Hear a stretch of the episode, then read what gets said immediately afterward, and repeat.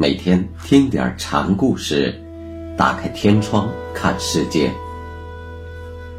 禅宗登陆一节，今天我们一起来学习风雪岩沼禅师的第四个小故事，题目是“古曲无音韵”。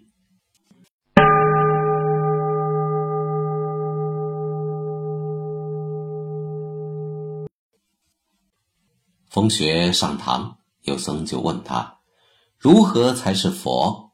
禅师反问：“那什么不是佛？”不晓玄言，请禅师指教。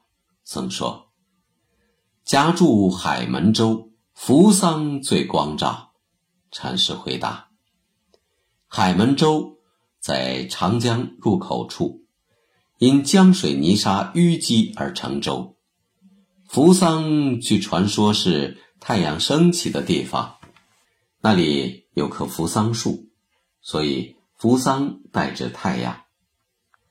海门州在当时被认为地理位置最靠东方，所以太阳出生时光照到海门。那什么是佛呢？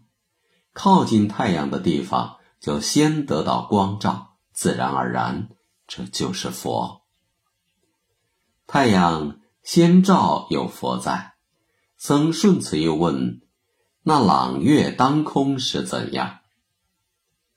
不从天上滚，任向地中埋。禅师回答：当空朗月，它的明亮圆质，即使不在天上滚动，埋在深土里也不会亏缺。说太阳光照是从外在因缘讲。说月亮的明光是从内在的自信上讲，内外交辉即是佛的境界。僧又问：古曲无音韵，如何和得齐？风雪回答：木鸡啼子夜，刍狗吠天命。古曲之古，不是时间上的早，是在逻辑上的先。换句话说，古曲就是未有音韵的无声曲。鹤的齐的鹤读鹤，应和的意思。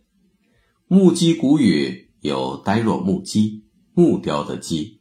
刍狗一词出自老子，古人祭祀时用草编结成狗，称为刍狗。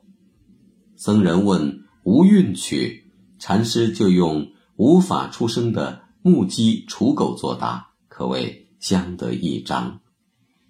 老子曾说：“大音希声。”所谓的大音，指与道唯一的无声之音，也就是道音。此话正可以来解释风雪与僧人的对话。作为以追求与佛法大致体合为一的出家人来说，必须具有超越现象的知眼才行。无韵如何能成曲？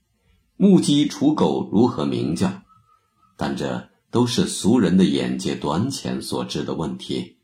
以体道的心识眼耳去听无声的大音，那子夜时分与天明时分啼吠的木鸡、刍狗，正是从从无亏缺、万劫如一的最圆满的大音，最初也最和谐。他们虽无音韵，但一切的音韵皆从这大音中流出化成。暗夜中的无声啼鸣，与天明中的刍狗吠叫，彻天彻地，与山河大地为一，与鸟兽草木同贺，日月星辰乾坤筋骨，都是这无声齐和的古曲。这古曲中的和谐。指虚无而又至真实，所谓的禅，所谓的道心，正是以常人所不具有的诗性思维，去听取正悟这一派天机，在超越中获得绝对的自由。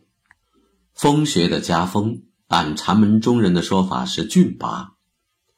所谓的峻拔，系指问对中言语的切要简洁、干净利索。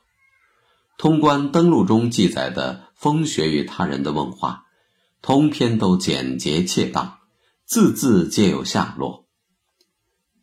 再如有人问：“什么是广慧见？”禅师答：“不斩死汉。”又有人问：“如何是大善知识？”风学说：“杀人不眨眼。”等等。